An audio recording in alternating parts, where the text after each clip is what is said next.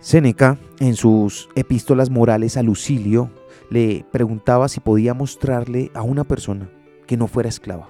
Le decía que uno es esclavo de la lujuria, otro de la avaricia, otro de los honores, y todos somos esclavos de la esperanza. Todos lo somos del temor, y que no existe esclavitud más deshonrosa que la voluntaria. Te lo explico.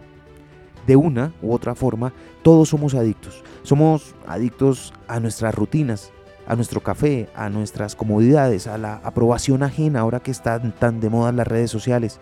Estas dependencias suponen que no controlamos nuestras vidas.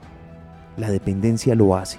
Sin embargo, es importante recordar que en cualquier momento y sin previo aviso podemos perder nuestras posesiones, interrumpir nuestras rutinas. El doctor nos puede prohibir tomar café. Por eso debemos fortalecernos poniendo a prueba esas dependencias antes de perder el control. Puedes intentar prescindir de algo durante un día. Puedes seguir una dieta durante un mes.